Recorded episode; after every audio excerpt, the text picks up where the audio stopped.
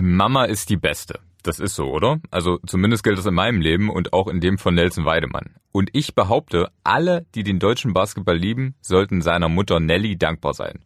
Warum? Ganz einfach. Meine Mutter hat mir relativ früh beigebracht, dass ich immer authentisch sein soll und also ich weiß nicht, also wenn, wenn mich was stört, dann habe ich auch mal keine Hemmung, das mal anzusprechen, auch wenn da jetzt vielleicht mal ein Mikrofon oder eine Kamera auf mich gerichtet ist. An wen denkt ihr denn, wenn ihr an BBL-Spieler denkt, die sich den Mund nicht verbieten lassen, also die auch mal unbequeme Wahrheiten aussprechen? Ich denke an Per Günther, ich denke an Basti Doret, der wird im Laufe dieser Folge sogar noch zu hören sein. Und dann kommt in meiner Wahrnehmung aber auch schon so jemand wie Nelson Weidemann. Der spielt bei den Niners Chemnitz und äh, geht im Gegensatz zu den zuvor genannten nicht auf sein Karriereende zu, sondern seine Karriere, die hat gerade erst so richtig begonnen. Er spielt die bislang beste BBL-Saison seines Lebens, spricht dabei Klartext und ist so ein Typ, der das Zeug dazu hat, eines der Gesichter der BBL zu werden. Und das hier, das ist seine Geschichte. Ostball, der Podcast über erstklassigen Basketball aus dem Osten von Daniel George. Eine Produktion von MDR Sachsen-Anhalt und Sport im Osten. Hallo und herzlich willkommen zu Ostball. Mein Name ist Daniel George und ich muss mich zu Beginn erst einmal bedanken. Und zwar muss ich mich bei euch bedanken für euer Feedback auf Folge 1. Darin ging es ja um die Krebserkrankung von Sergio Korusch, dem Kapitän des Syntanix MBC und mich haben nach Veröffentlichung wirklich unzählige Nachrichten erreicht, sogar auch schon erste Themenvorschläge für weitere Folgen. Also wirklich vielen lieben Dank für den Austausch und schön, dass ihr auch in Folge 2 wieder dabei seid. Und alle, die zum ersten Mal reinhören, natürlich auch schön, dass ihr dabei seid. Und weil eure Rückmeldungen bislang eben so toll waren, haben wir uns jetzt auch dazu entschieden, anzupeilen, alle zwei Wochen eine Folge zu veröffentlichen, anstatt wie ursprünglich eigentlich geplant nur einmal im Monat. Deshalb hört ihr heute schon Folge 2 von Ostball. Versprochen ist versprochen. Diesmal habe ich mich auf den Weg nach Sachsen gemacht, genauer gesagt nach Chemnitz, um äh, dort mit einem der aus meiner Sicht spannendsten jungen deutschen Spieler in der BBL zu sprechen, nämlich Nelson Weidemann. Und wir haben uns im Trainingszentrum der Niners getroffen und das Interview in der Kabine geführt. Das war tatsächlich der ruhigste Raum, der da zu finden war, deshalb halt es manchmal ein bisschen, ich bitte das zu entschuldigen, aber Nelson Weidemann wollte das Gespräch dort führen, wollte sich vor allen Dingen auch dort im Trainingszentrum treffen, wohlgemerkt an einem eigentlich trainingsfreien Tag, weil er nach unserem Gespräch noch ein paar Würfe nehmen wollte. Ja, und ich wollte bei meinem Besuch zum einen verstehen, warum er bislang so eine starke Saison spielt und es mit Chemnitz ja sogar zur Überraschung von vielen in die Playoffs geschafft hat. Vor allem wollte ich aber auch verstehen, warum er dabei eben so ist, wie er ist, nämlich ehrlich, authentisch, direkt und ohne Scheu vor öffentlicher Kritik. Denn es wird ja immer wieder darüber diskutiert, wie der deutsche Basketball größer werden kann, wie er wachsen kann. Und meiner Meinung nach können mündige Spieler wie Nelson Weidemann dabei eben eine ganz, ganz wichtige Rolle spielen. Ich war jetzt nie so der Schüchterne oder der deutsch Zurückhaltende und also, wie gesagt, ich habe kein, hab keine Angst vor Konfrontation, ich habe kein Problem damit und kann auch jederzeit jemand zu mir kommen und sagen, hey, du hast das und das gemacht oder so. ich habe kein Problem damit, wie gesagt. Ich will ja halt, dass die Liga sich halt auch weiterentwickelt in jedem Punkt und wenn ich halt das Gefühl habe, dass irgendwo eine Baustelle ist oder ein Problem entstehen könnte, dann spreche ich das lieber an, bevor ich das totschweige. Nur frage ich mich natürlich, woher kommt diese Einstellung? Nelson Weidemann, der sagt eindeutig aus seiner Zeit in Berlin, wo der 23-Jährige groß geworden ist. Ich würde halt schon sagen, dass Aufwachsen in Berlin, gerade da, wo wir aufgewachsen sind, ich würde nicht sagen, dass wir im Ghetto aufgewachsen sind oder auf der Straße oder sowas, also so, wir sind nicht schlecht aufgewachsen, aber jetzt auch nicht komplett wohlhabend, also uns hat es nie an irgendwas gefehlt, aber wir hatten jetzt auch nicht komplett alles, was man sich gewünscht hat, so einfach so eine solide Mitte einfach, ne? Aber es hat, glaube ich, schon gut zu meinem Charakter beigetragen, dass ich jetzt so bin, wie ich bin. Klingt spannend, aber na klar, das muss uns Nelson Weidemann noch einmal genauer erklären. Ich glaube, es hat schon sehr, sehr geprägt. Und deswegen würde ich mal sagen, kommt so ein bisschen so diese, diese freie, bisschen asoziale Schnauze vielleicht bei mir auch so zum Vorschein. So, und jetzt, ne? Nicht, dass ich so mal dieses typisch Klischee-Deutsch bin, immer dieses politisch korrekt. Ich glaube, das hat mich sehr geprägt, aber auch ähm, viel Selbstvertrauen gegeben jetzt über meinen Weg. Wie soll ich sagen? Also ich will nicht sagen, dass ich schon alles und jeden gesehen habe, aber ich habe viel gesehen. Das hat mir einfach sehr, sehr gut geholfen, mit vielen Situationen umzugehen. Er hat also schon viel gesehen in seinem Leben. Auch da müssen wir natürlich noch einmal nachhaken. Also, was denn zum Beispiel? Klar, ich habe ein paar Schlägereien gesehen, bin auch schon mal vor der Polizei weggerannt. Ich habe gesehen, wie ein paar Leute, die ich kannte, Drogendealer geworden sind, so eine Sachen. So. Also ich sage jetzt nicht, dass das nur in Berlin passiert, das passiert glaube ich überall, aber ich habe das halt wirklich so aus erster Hand in meinen eigenen Augen gesehen. Ich habe gesehen, wie Leute festgenommen wurden, ja auch gehauen wurden. Ich habe gesehen, wie Leute sich nicht mehr irgendwo hingetraut haben, weil irgendjemand gesagt hat, ich schlag dich, wenn du jetzt nochmal dahin kommst. Ja, also so eine Sache halt so, ne? Ich weiß nicht, wenn ich jetzt in München war und da mit den Kids geredet habe, ich jetzt nicht das Gefühl gehabt, dass sowas gelernt Was auch besser so ist, ne? Ich will nicht, dass man sowas sieht, aber ich glaube, passiert halt irgendwann mal so, ne? Ich habe mir dann immer gedacht, so, okay, ich will auf gar keinen Fall, dass mir sowas passiert. und deswegen konnte ich dann immer relativ gut solchen Sachen aus dem Weg gehen. Nach seiner Anfangszeit bei Alba Berlin, der führte ihn seinen Weg 2015 erst nach Nürnberg und dann zum FC Bayern München. Da steht Weidemann noch immer unter Vertrag, äh, wurde zunächst nach Bamberg und dann nach Göttingen ausgeliehen und im vergangenen Sommer dann schließlich nach Chemnitz. Aber um noch einmal zurückzuspulen, dass er Berlin damals 2015 verlassen hat, war aus seiner Sicht ein richtungsweisender Schritt. Und zwar einer in die richtige Richtung, wie er heute sagt. Also ich glaube, es hätte auch in eine ganz andere Richtung gehen können, wenn ich jetzt äh, nicht Basketball gehabt hätte oder noch länger in Berlin geblieben wäre. Ich glaube, ich hätte auch abrutschen können. Also ich glaube, man hat es in der Vergangenheit bei anderen Leuten auch schon gesehen und ich glaube, das Beste für einen Berliner ist einfach immer, wenn er aus Berlin verlässt, äh, wenn er Berlin verlässt, weil dann merkt er erstmal, was er in Berlin hat, an der Stadt an sich. Plus, er kann halt diese Einstellung mitnehmen und halt in andere Programme transferieren. Und bei einer Sache ist sich Nelson Weidemann ganz sicher. Ich würde mal sagen, wenn ich jetzt einen Jungen aus Berlin habe und einen Jungen aus Bayern, würde ich sagen, der Junge aus Berlin wird sich immer durchsetzen im Vergleich zum Jungen aus Bayern, weil er halt einfach dieses, soll ich sagen, diese, diese asozialere Einstellung hat. dieses, dieses, ich nehme mir, was ich haben möchte. Ja, wenn ihr jetzt ein Junge aus Bayern seid und das anders seht, dann meldet euch gerne bei uns.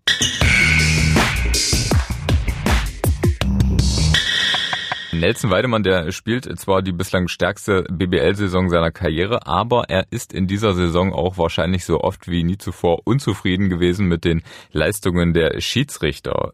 Gleich mehrfach hat er da wirklich Kritik geübt, zum Beispiel Anfang November. Damals da äh, hat er sich im Spiel gegen Ludwigsburg das rechte Handgelenk gebrochen und danach deutliche Kritik am Verhalten der Unparteiischen geübt, und zwar am Verhalten bei der Aktion, die dann am Ende zu seiner Verletzung geführt hat. Und ich möchte euch einfach mal vorlesen, was er danach bei Twitter geschrieben hat. Jeder UF der Liga sollte verstehen, dass es seine Aufgabe ist, die Spieler zu schützen. Durch No-Calls wie gestern denkt mein Gegenspieler, dass er ein gutes Play gemacht hat und wird bei der nächsten ähnlichen Aktion wieder einen Spieler gefährden. Und auch nach dem verlorenen Pokal-Halbfinale gegen Alba Berlin, da richtete Nelson Weidemann das Wort an die Unparteiischen und deutete sogar eine kleine Verschwörung gegen die Niners Chemnitz an. Die hatten nämlich mit Ulm, Bayern München und dann Alba Berlin gleich drei schwere Lose in Folge erwischt. Das waren Worte aus der Emotion heraus, die mit Sicherheit nicht jeder teilte oder nachvollziehen konnte. Aber aus meiner Sicht ganz wichtig, es waren eben wirklich ehrliche, authentische Statements, die zu Diskussionen führten. Und damit eben genau zu dem, was dem deutschen Basketball in den vergangenen Jahren vielleicht sogar schon immer fehlt. Als ich angefangen habe, gab es noch, noch mehr von diesen Typen. Ja? Also ich glaube, meine Generation hatte Vorbilder wie Sven Schulze, Steffen Hamann, Demond Green, die polarisiert haben, die mal ihre Meinung gesagt haben. Und dann gab es jetzt so ein bisschen aus meiner Sicht so zehn Jahre ein bisschen Stillstand, was diese Typen anging. Ja? Und ich habe schon das Gefühl, dass jetzt mit mehr Verantwortung auch gerade in den Vereinen bei deutschen Spielern, dass, dass auch diese, diese Typen wieder zurückkommen. Und ich finde das auch ganz wichtig, weil mit solchen Typen identifizieren sich Fans, identifizieren sich Vereine. Auch wenn man mal eine Aussage trifft, die vielleicht ein bisschen scharf ist, dann ist die auch mal in den Medien zu finden. Und das ist ja was auch, was dem, dem Basketball oft so ein bisschen fehlt, ne? dass man, dass man eben diese Medienpräsenz hat und die bekommt man einfach heutzutage auch einfacher, wenn man mal eine kritische Aussage trifft. Das sagt Basti Doret, den ich vorhin schon angekündigt habe. 32 Jahre alt, Kapitän von Medi Bayreuth und aus meiner Sicht das Paradebeispiel für mündige Spieler im deutschen Basketball. Er sagt seine Meinung, hält sich auch mit Kritik an Liga oder am Deutschen Basketballbund, dem DBB, nicht zurück und prangert regelmäßig vor allem auch gesellschaftliche Missstände an. Dabei wäre es vermutlich doch für ihn persönlich viel einfacher, sich nur auf das zu konzentrieren, was da auf dem Parkett passiert, oder? Das ist natürlich der einfachere Weg, ja, seinen Mund zu halten und das ähm, wollen auch viele Leute, ja, also ähm, spiel einfach Basketball und äußere dich nicht. Aber das wäre eben nicht der Weg von Basti Dorit und das wäre auch nicht der Weg von Nelson Weidemann. Zuallererst ist Nelson wahrscheinlich einer der Top drei jungen deutschen Spieler in der Liga, spielt eine hervorragende Saison, ist hochtalentiert. Was mir bei ihm gefällt, er spielt mit, einem, mit einer gewissen Arroganz, was ich jetzt aber gar nicht negativ meine, sondern das ihm definitiv hilft. Und gleichzeitig ist er eben ein Typ und im Sport, äh, der Sport lebt von gewissen Typen. Deswegen finde ich das auch gut, dass er seine Meinung sagt, auch wenn man vielleicht nicht immer seiner Meinung seine Meinung teilt, aber im Endeffekt finde ich es immer gut, wenn, wenn Spieler ihren Mund aufmachen. Was ich mich da aber frage, ist das wirklich immer und bei jedem Spieler gut oder lenkt das manche nicht viel zu sehr vom eigentlich Wichtigen ab, dem Spiel? Basti Dorit sagt, es kommt auf den Menschen und die Situation an. Jetzt ist die Situation zum Beispiel bei Nelson Weidemann ja so, dass gerade junge deutsche Spieler oft besonders im Fokus und damit auch unter Druck stehen. Jetzt würde ich also denken, okay, da ist es vielleicht wirklich so, dass es ihn eher ablenkt und noch mehr Angriffsfläche bietet für potenzielle Kritiker. Aber der Basti Dorit, der sieht das ein bisschen anders, denn er sagt, gerade in solchen Situationen ist Selbstvertrauen wichtig. Wenn du da kein Selbstvertrauen hast und nicht von dir überzeugt bist, dann wirst, dann hast du sehr, sehr schwer, schwer deinen Weg zu gehen. Ja? Deswegen glaube ich, ist es für einen Spieler wie den Nelson, zu dem das auch einfach passt, ja, bisschen dieses Extrovertierte, dass das, dass das für ihn in der Situation, glaube ich, förderlich ist und vor allem nicht nur förderlich für ihn selbst, sondern für den ganzen Sport, meint Basti Dore. Denn, These, der deutsche Basketball muss mehr Geschichten, muss mehr Diskussionsstoff produzieren, um mehr wahrgenommen zu werden. Und wenn man sich jetzt zum Beispiel den Fußball anschaut, ja, dann wartet man ja nur am Spieltag irgendwie darauf, bis eine bis irgendwie ein bisschen ausschweifendes Interview kommt, was da für Aussagen getroffen werden. Ja, es werden ja öfters irgendwelche Zitate aus Pressekonferenzen in den sozialen Medien gepostet als, als wirkliche Spielszenen. Ja, und das gehört, glaube ich, heutzutage einfach auch irgendwie zum Geschäft dazu. Sicherlich, glaube ich, braucht der Basketball da schon auch noch ein bisschen mehr. Die Fans wollen ehrliche Aussagen, die Fans wollen hinter die Kulissen blicken. Und ich glaube, das ist der Weg. Ich glaube ja, viele Vereine haben gerade so ein bisschen das Problem, wie bekommen sie ihre Zuschauer wieder in die Hallen? Da ist ja schon auch ein Thema, wenn die Leute sich mit, mit Typen identifizieren können, dann gehen die gerne die Leute, sage ich mal, konsumieren. Ja, und äh, ein Weg ist in die Halle zu gehen und, und Spiele zu konsumieren. Der andere Weg ist, Jungs auf sozialen Netzwerken zu folgen, YouTube-Videos über die anzuschauen. Und ich glaube, ähm, damit muss man sich einfach beschäftigen. Und das ist, das ist ein neuer Trend, den wir im Basketball mitgehen müssen. Ja, und Basti Dorit, der geht diesen Trend auf jeden Fall mit. Mit seinem Kumpel John Angulo hat er einen Podcast gestartet. In Your Face heißt er und der Name sagt es schon, auch da wird Klartext gesprochen. Aus dem Fußball, da kennen wir solche Podcasts ja schon. Toni Kroos und sein Bruder haben einen, Mats Hummels und sein Bruder haben einen und auch noch andere Profis. Im Basketball ist das aus meiner Sicht aber etwas Neues. Und Basti Doret meines Wissens nach aktuell der einzige deutsche Basketballprofi mit eigenem Podcast. Wenn ich jemanden überhört habe, dann äh, schreibt mir gerne und wir liefern das in der nächsten Folge nach. Auf jeden Fall ist das ein sehr, sehr spannender Ansatz, den Basti Doret da mit dem Podcast verfolgt. Unser Gedanke ist einfach, wir wollen Spielern eine Plattform geben, um auch mal anders ein Interview zu führen, als man jetzt vielleicht mit den normalen Medien führt oder Journalisten, die man nicht so wirklich persönlich kennt. Und auch einfach wieder dieser Gedanke, Einblick in die, in die Hintergründe von, von Spielern geben, Hinter, Hintergründe darstellen, wie, wie das Basketballgeschäft abläuft, da einfach nochmal eine andere Facette den Fans zu zeigen. Basti Doret will es den Spielern also auch einfacher machen, ihre Geschichten zu erzählen. Und er will vor allem auch, dass die BBL-Profis künftig noch mehr Mitgestaltungsmöglichkeiten bei der Zukunft der Liga haben, dass sie einfach eine stärkere Stimme haben. Und zwar nicht nur die, die wie er selbst oder wie Nelson Weidemann ohnehin oft Statements setzen, sondern eben auch die etwas leiseren Spieler, die etwas leiseren Menschen, die eher im Hintergrund agieren, beziehungsweise sich öffentlich vielleicht auch davor scheuen, Kritik zu üben. Und deshalb arbeitet Basti Doret mit einigen anderen Spielern auch am Aufbau einer Spielergewerkschaft. Die muss kommen und ich glaube auch, das ist was, das wird ein Sprachrohr sein, auch für Spieler, die sich jetzt vielleicht nicht persönlich immer öffentlich äußern müssen, aber oder wollen, ja, oder sich vielleicht auch nicht trauen. Und das können wir dann eben über die über die Spielervereinigung machen. Und ich glaube, das ist auch so ein Tool, was dem deutschen Basketball helfen wird, einfach in die Diskussion zu gehen und mit den verschiedenen Bereichen, ob das jetzt Liga, Verband, Spieler, Vereine, ähm, einfach in den Austausch zu gehen, um kritisch Sachen zu hinterfragen und vielleicht Dinge zum Besseren zu verändern. Für Nelson Weidemann haben sich in dieser Saison viele Dinge zum Besseren verändert. Im Gegensatz zu seinen vorherigen Stationen in Bamberg und Göttingen genießt er bei den Niners Chemnitz wirklich großes Vertrauen. Er steht pro Partie im Schnitt fast 20 Minuten auf dem Parkett, er trifft seinen Dreier zuverlässig und er bringt an beiden Seiten des Endes wirklich ganz viel Energie ins Spiel. Also im Grunde läuft bislang vieles so, wie er es sich im vergangenen Sommer erhofft hatte. Als ich mich im Sommer mit dem Trainer getroffen hat der Trainer mir von Anfang an gesagt, wir werden nur neun Leute haben und wir werden bedenken, dass alle sehr fit sein werden Und dadurch, dass alle fit sind, können alle vier Minuten gehen. Und für mich als Spieler ist es so Musik in meinen Ohren. Es gibt nichts Besseres. So, wenn man weiß halt so, okay, wir sind nur neun Leute und das Einzige, was du eigentlich sein musst, was du mitbringen musst, ist deine körperliche Fitness. Weil dann weißt du halt, dass du spielen wirst. Dann kannst du auch mal zwei, drei, vier, fünf Fehler in Folge machen und du weißt, du kommst dann vielleicht raus zu irgendeinem Spiel, aber du musst wieder rein, weil es eben nur dich gibt als Reserve und es ist nicht so wie bei Bayern oder Alba, wo acht andere Nasen auch noch dazu in der Lage sein werden. Ne? Und von daher war das, glaube ich, so ein ganz guter Punkt, weil jeder wusste, dass er halt spielen wird, komme was wolle, solange er halt fit ist. Aber der Coach hat auch immer gesagt, so ganz am Anfang schon so, niemand wird uns respektieren, wir müssen uns alles erarbeiten und wir werden immer, egal wo wir hingehen, die Underdogs sein, ganz egal, was wir gemacht haben. Von daher kam das bei uns im Team, glaube ich, gar nicht so an, dass wir schon ein relativ stabiles Team hatten von Anfang an, vom Personal her. Und dadurch haben wir, glaube ich, alle noch mal mehr ein bisschen angezogen, ein bisschen Gas gegeben, weil wir halt eben diese Respekt wollten.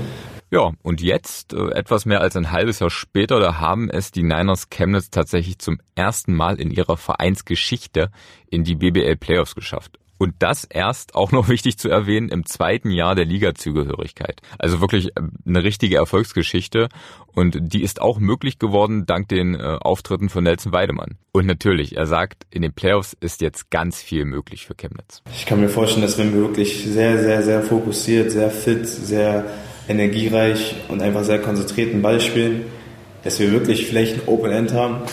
Aber wenn wir, keine Ahnung, wie gegen Würzburg oder wie gegen, oder wie gegen Bayreuth zum Beispiel das erste Saisonspiel reingehen mit so einer, so einer Einstellung, wie dass wir, keine Ahnung, nur 80 Prozent geben müssen und trotzdem irgendwie gewinnen werden, dann kann ich mir schon vorstellen, dass wir nach einer Woche dann nach Hause gehen können. Ne?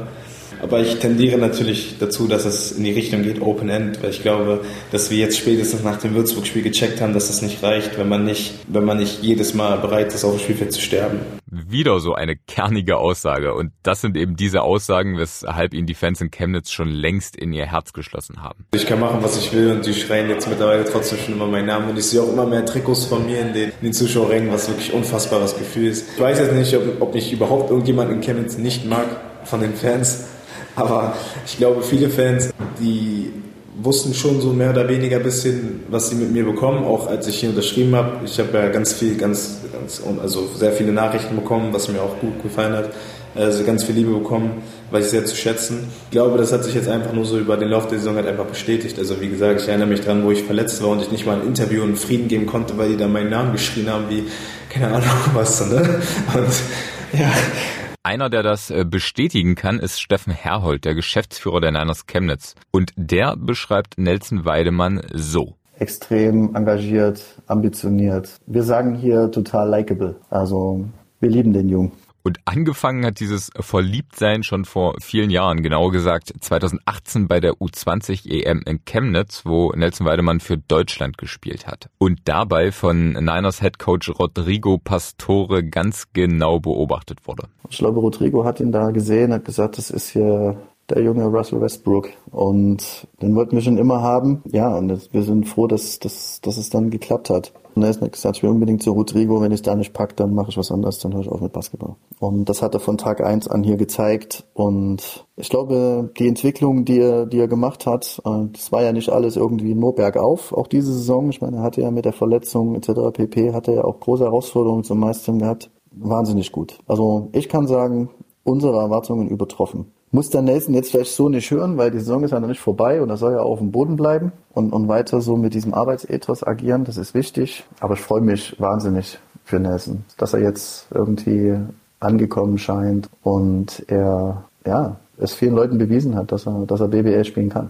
Auf einem sehr hohen Niveau. Was mich trotzdem noch interessiert, was denkt man denn eigentlich als Geschäftsführer, wenn man weiß, dass man da einen Spieler im Kader hat, der gerne mal öffentlich einen Spruch raushaut? Ich weiß aus Erfahrung, vielerorts wird sowas nicht gerne gesehen und Basti Dorit, der hat es vorhin ja auch gesagt, manche Entscheider, die wünschen sich, dass Spieler einfach spielen und sonst den Mund halten. Steffen Herhold, der sieht das aber ganz anders. Wir schützen natürlich, also wir würden dann immer uns vor, vor Nelson stellen, weil wir wissen, wie er tickt und, und wie er es eigentlich meint und wir bringen da auch großes Verständnis auf. Ich würde Nelson empfehlen, ganz persönlich, ohne jetzt sein Vorgesetzter zu sein oder Arbeitgeber, dass er so bleiben soll, wie er ist. Dafür ist das Leben zu kurz, um sich zu verbiegen und was zu sein, was man vielleicht nicht ist. Ja, das ist seine persönliche Meinung, aber mir stellt sich da natürlich jetzt die Frage, wie ist denn seine Meinung als Arbeitgeber von Nelson Weidemann? Die ist sogar deckungsgleich. Ich, ich mag das. Solange es halt nicht wirklich übers Ziel hinausgeht, permanent und, und irgendwo nicht einzuordnen ist oder komplett falsch, wo man dagegen agieren muss. Nee, die, die Ausrutscher, die, die darf er sich leisten. Spieler sollen Spieler sein, Spieler sollen ihr Herz auf der Zunge tragen. Solange alles authentisch ist, finden wir das spitze und feiern das auch ab intern. Ja? Kann man schon so sagen. Was ich genial fand, war nach dem Spiel gegen Bamberg. Und am Ende sagt dann Nelson, ja, wir waren halt einfach ein Stück asozialer als der Gegner. Das sind halt so, das sind coole Nummern, ne? die du da raushaust, weil es irgendwie das auf den Punkt bringt, was da gesehen ist, aber eine einfache Sprache. Und genau diese Sprache, einfach etwas mehr Reibung im Umgang miteinander, würde sich Steffen Herhold für die gesamte Liga wünschen, damit sie größer wird, damit sie wächst und damit eben mehr gesprochen wird über deutschen Basketball. Und da sieht der Niners Geschäftsführer nämlich nicht nur die Spieler in der Pflicht. Also wir gehen ja immer alle sehr lieb auch miteinander um, ne? Auch die Clubs. Aber so ist es ja nicht immer. Es ist ja immer noch ein Wettbewerb und da ist mal einer angepisst, was auch immer.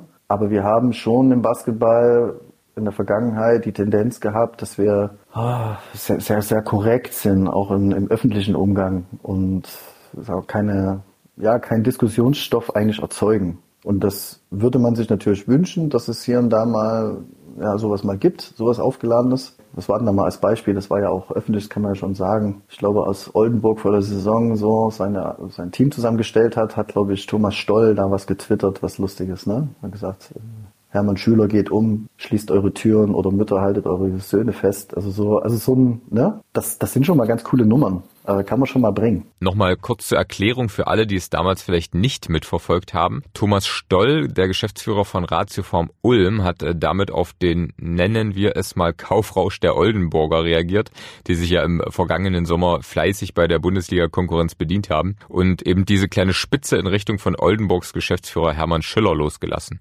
Erfrischend, witzig, wie ich finde, und auch darüber wurde eben wieder diskutiert.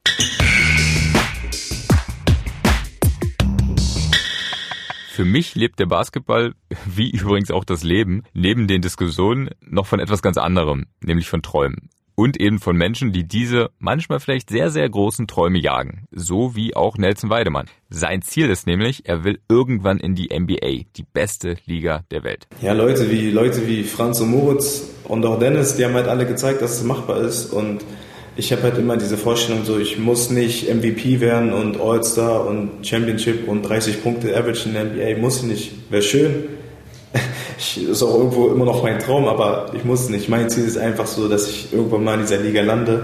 Selbst wenn es nur ein, zwei Jahre sind, selbst wenn es nur ein Two-Way-Contract ist, Hauptsache ich schaffe es dahin und dann ist es so, dass ich in Frieden schlafen kann, weil ich dann halt einfach dieses, wie soll ich sagen, ist einfach mein Traum und den habe ich mir dann in dem Sinne erfüllt. Aber natürlich weiß Nelson Weidemann auch, wie das in Deutschland manchmal so aufgenommen wird, wie da reagiert wird, wenn man öffentlich über große Träume spricht, die für manche Leute vielleicht utopisch erscheinen. Sagen wir, es wäre rein theoretisch möglich. Wenn ich jetzt sagen würde, ey, ich kann fliegen, würden jetzt erstmal alle denken, ey, was laberst du für eine Scheiße, ey, du bist, du bist komplett dumm, weißt du, die würden das direkt so gar nicht, in, äh, in keinem Szenario würden die das auch nur ansatzweise in Erwähnung ziehen. Aber dann auf einmal könntest du fliegen und dann auf einmal würden die alle wirklich komplett blöd gucken. Und so ist das, glaube ich, mit, mit allem, was du machst. Also ob du sagst, egal was du für Träume hast oder sowas, wenn du jetzt sagst, du willst, keine Ahnung, du willst Millionär werden oder du willst die Welt verändern, dann werden die erstmal alle immer sagen, so, ey, benimm dich mal und sowas. Und es ist ein bisschen zu pessimistisch, meiner Meinung nach. Also ich finde auch gut, dass du halt Leute hast, die dir halt helfen wollen, im Sinne von, dass du realistisch bleibst. So klar, also wenn ich jetzt 33 bin und was weiß ich, nicht einmal Euroleague gespielt habe und zwei Punkte in der BBL, which ist wahrscheinlich sehr unrealistisch, dass ich noch in die NBA schaffen werde. Aber das ist was anderes. Also wenn ich mich jetzt hinstelle und sage, ich möchte in die NBA und ich bin zuversichtlich, dass ich das eines Tages schaffe und mich dann Leute blöd angucken oder sagen, boah, du bist so arrogant, komm mal klar, bleib mal realistisch, dann denke ich mir so, nein, setz dich doch einfach mal damit auseinander. Es gibt Leute, die haben fünf Punkte in Europa geaveraged und sind mit 35 in die NBA gekommen. Ne? Und das zeigt mir einfach nur so, dass Leute halt äh, so eine Grundeinstellung haben, erstmal ein bisschen mal, ich sag mal, zu haten, bevor sie sich wirklich mal mit dem Thema auseinandersetzen.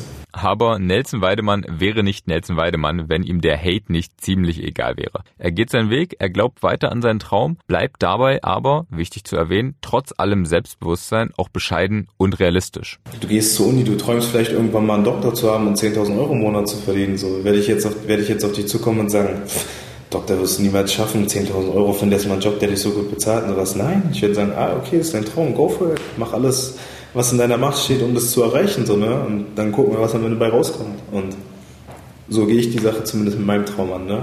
Also ich möchte schon sagen, dass ich am Ende meiner Karriere, wenn ich es nicht geschafft habe, dass ich sagen kann, okay, ich habe alles probiert und es, hat einfach, es sollte einfach nicht sein.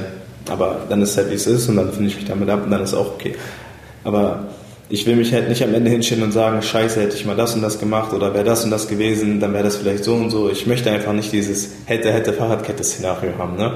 Ich glaube, wenn man halt einfach alles gibt und äh, immer guckt, dass man halt einfach wirklich am Maximum einfach arbeitet, dann können einfach nur gute Sachen passieren. Ob es jetzt dann tatsächlich für den Traum reicht, weiß man nicht.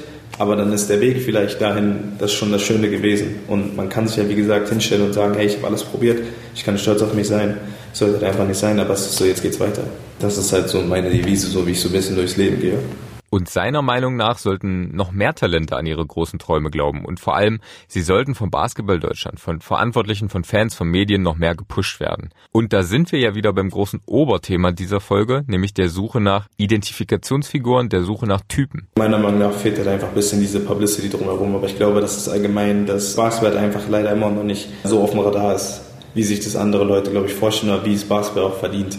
Die Liga hat sich in den letzten Jahren meiner Meinung nach gut entwickelt, sehr gut sogar ist so professionell geworden, hat so viele schöne, tolle Standorte, wirklich tolle Programme mit tollen Hallen, geilen Fans, geilen, wirklich gute, gute Basis. Aber ich finde, man nutzt das nicht so richtig so. Also wenn ich jetzt mal sehe, dass zum Beispiel so ein Kilian Hayes, was der für eine Promo hatte damals um sich herum, bevor der hier nach Deutschland gekommen ist, so die Leute wussten schon so in Frankreich, weil auch, wenn ich glaube, der hat bei einem nicht so guten Team gespielt, der hat gespielt, aber die haben ihn einfach ins All-Star-Team gewählt, so eine Sache, ne? Und ich glaube, sowas würde halt in Deutschland nicht passieren, weil eben diese, diese, diese Promotion an jungen Talenten, wenn man sieht, okay, ey, der kann richtig zocken, der kann richtig, richtig zocken, ne? Dann tue ich alles dafür, dass der, dass das so viele Leute wie möglich mitbekommen. Ne? Und ich glaube, das fehlt ein bisschen in Deutschland. Wäre das ein bisschen besser, dann hätte man, glaube ich, auch an sich genau mehr Ansporn, so als, als, als junges Talent. Wenn ich jetzt zum Beispiel sehen würde, ey, okay, der ist jetzt zwei Jahre älter als ich und die lieben ihn alle und der ist schon so ein Held da, wo er herkommt. Ne?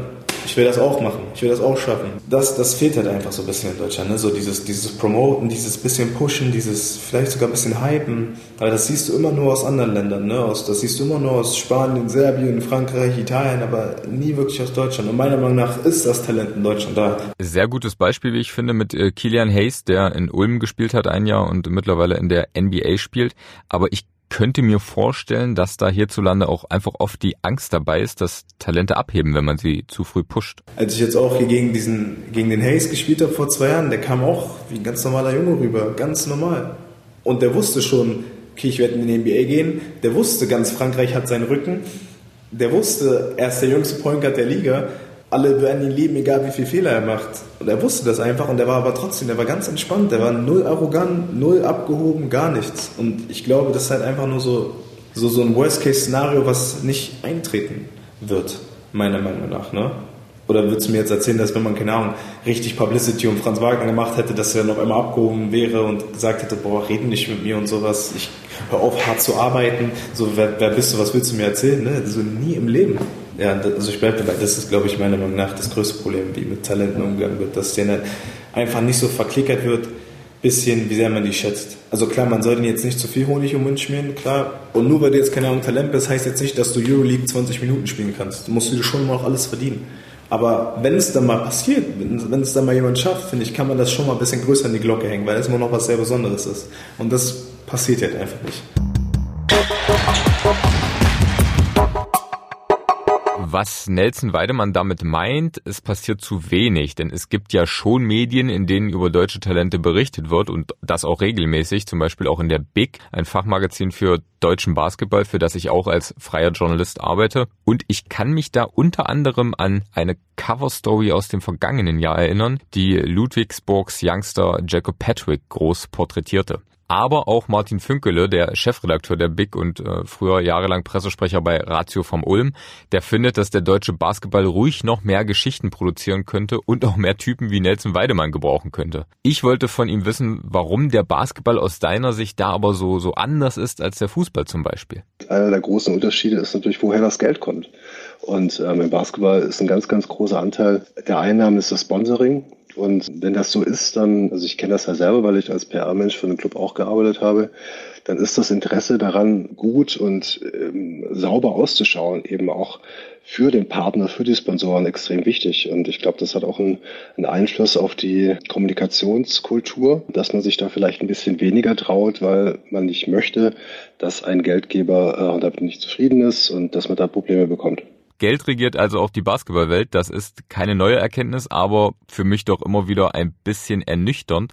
Vor allem, weil das ja ein Teufelskreis ist. Also man produziert weniger Geschichten, scheut sich vor Kontroversen aus Angst davor, dass Sponsoren abgeschreckt werden könnten. Aber so zieht man natürlich auch keine neuen Fans an, was wiederum dazu führt, dass Sponsoren nicht mehr Geld investieren. Also muss es am Ende ja doch vor allem um die Spieler gehen, also um die Typen, mit denen sich die Fans identifizieren müssen, die sie cool finden müssen. Die Hoffnung oder das, das Bestreben, eben Köpfe, Typen oder ähm, Identifikationsfiguren zu produzieren, das gibt's ja schon lange. Also das gibt ja im Basketball viele, viele Versuche auch, wie man die Sportart irgendwie größer macht, als sie ist.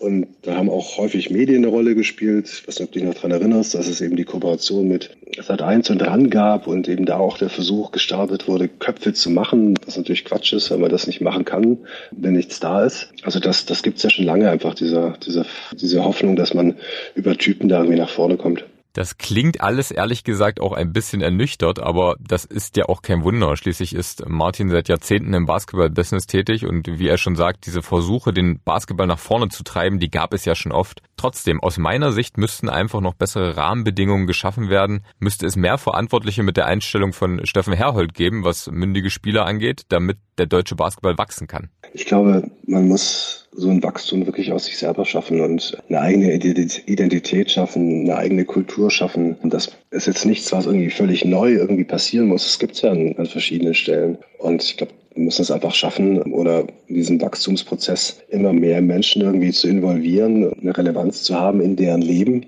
Ich glaube nicht, dass es irgendwie ein, ein Format oder irgendwie eine Mega-Idee gibt, um, um einen Hype auszulösen. Ich glaube eher daran, dass, dass die dass die Eurobasket im Sommer eine schöne Rolle spielen kann. Ich glaube, das wird ein großartiges Turnier werden. Natürlich spielt da immer sportlicher Erfolg eine ganz große Rolle, ähm, wenn du Leute begeistern und mitleben willst. Und von irgendwie Hype-Theorien bin ich, bin ich ähm, ernüchtert oder das daran glaube ich nicht. Guter Punkt auf jeden Fall, denn am Ende ist es ja immer so, sportlicher Erfolg zieht Fans an. Punkt. Und da kann natürlich die Europameisterschaft, die übrigens vom 1. September äh, bis 18. September dieses Jahres auch in Köln stattfindet, natürlich dazu beitragen.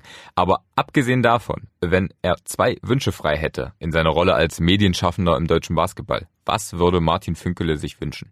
Ja, angefangen bei den, bei den Zugängen. Das ist gar nicht so sehr, dass man nicht an die Leute rankommt. Aber es ist dann doch immer wieder zu spüren, dass, dass, dass Kontrolle ausgeübt wird. Ne? Also dass PR-Verantwortliche Texte freigeben müssen, dass eine Sorge besteht, dass man vielleicht was Falsches schreibt. Also da einfach mehr, mehr Offenheit, mehr Transparenz gegenüber Medien, sie auch mitnehmen an, an, an Sachen, die in, in Hintergrundgespräche mit einzubeziehen.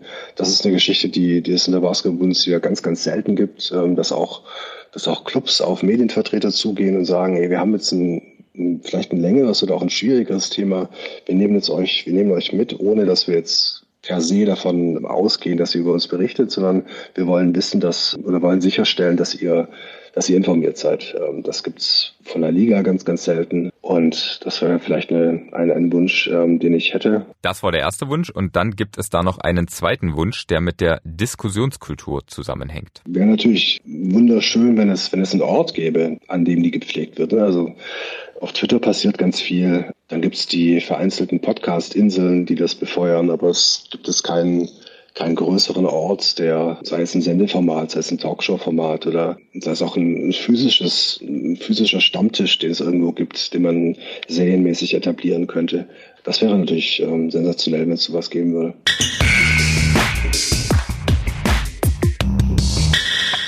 Naja, wir haben heute schon von großen Träumen gesprochen, dann sollten wir uns doch zusammen mal das Ziel setzen, diesen Podcast hier von der Insel zur Diskussionsplattform zu machen. Wäre zumindest eine Entwicklung, gegen die ich nichts einzuwenden hätte und vielleicht ist diese Folge ja ein Anfang auf dem Weg dahin. Aber lasst uns erst nochmal zu Nelson Weidemann kommen. Denn zwei Sachen müssen wir zum Abschluss unbedingt noch klären. Und zwar wäre da dieses eine Statement von ihm, das ihr unbedingt noch hören müsst, weil ich finde, dass es so toll zeigt, dass er eben nicht nur so ein Lautsprecher ist, weil er in Berlin aufgewachsen ist, weil das eben zu seiner Art gehört, sondern eben auch, weil er das große Ganze im Blick hat und dieses Spiel Basketball so sehr liebt. Also mein Traum wäre es dann, wenn ich irgendwann mal in eine Schule reingehen würde und ich wüsste, von zehn Jungs oder sagen wir von 20 Kindern spielen sechs Mädchen Basketball und fünf Jungs Basketball, so, ne? anstatt alle nur Fußball. Das wäre das wär absolut mein Traum. Das wäre super. Also wirklich. Wenn das mal wirklich in Deutschland passieren würde, dass über die Hälfte von Kindern in den Schulen Basketball spielen würden, das wäre echt, wow, das wäre tough. Das wäre so super. Das wäre mein Traum wirklich. Er will also, dass Basketball einfach größer wird, dass sich die Sportart weiterentwickelt. Und das geht eben auch über Kontroversen und vor allem über Diskussionen. Diskussionen führen ja grundsätzlich nur dazu, dass man halt nach einer Lösung sucht. Ne? Also ich meine, Diskussionen entstehen ja nur, wenn halt irgendwo ein Problem ist und wenn jemand den Mumm dazu hat, das anzusprechen. Aber wie gesagt, ich will jetzt niemanden irgendwie in den Boden kritisieren. Ich werde einfach nur sagen, hey, weißt du was, ich habe das so und so empfunden und ich möchte, dass das beim nächsten Mal einfach anders läuft. Und also ich meine, also sind ja alles erwachsene Menschen hier, so, ne? Also ich glaube, wenn man dabei irgendwie sich verletzt fühlt, im Sinne von auf einer emotionalen Ebene, dann weiß ich nicht, hat man vielleicht einen falschen Beruf ausgewählt oder sowas. Aber ja, also abschließend jetzt dazu, ich bleibe dabei, also ich probiere mich ähm, nicht mehr allzu doll auf ähm, Schiedsrichterleistung oder was auch immer zu konzentrieren. Äh, in erster Linie bin immer noch ich dafür verantwortlich. Aber wenn meiner Meinung nach mal irgendwas sehr extrem sein sollte, dann werde ich, glaube ich, schon das auch immer noch wieder ansprechen. Und ich finde, Achtung, meine ganz persönliche Meinung, das ist auch gut so. Das wäre nicht die Art von jedem, meine übrigens auch nicht, aber solche authentischen Typen wie Nelson Weidemann, junge Männer mit großen Träumen braucht der deutsche Basketball einfach. Und zum Schluss, da müssen wir natürlich den Kreis noch einmal schließen. Als kleine Belohnung für alle, die hier vom Anfang bis zum Ende drangeblieben sind. Denn zum Abschluss will ich natürlich noch von ihm wissen, wie dankbar er selbst seiner Mama ist. Meine Mama ist Dreh- und Angelpunkt in meinem Leben, würde ich sagen. Also ich mache alle Sachen, die ich mache, auch wegen ihr, weil ich halt weiß, wie krass sie halt alles geopfert hat, um mich groß zu ziehen. Also ich meine, sie hat ihr Studium abgebrochen mit 23, als sie mich bekommen hat, war äh, bei Real in der Kasse arbeiten, hat unfassbare Überstunden gemacht, hat halt alles gemacht, war halt einfach schwer, so eine Single Mom, äh, alleinerziehende Mutter, hat mich auch oft zu meiner Tante gegeben. Meine Tante ist meine zweite Mutter.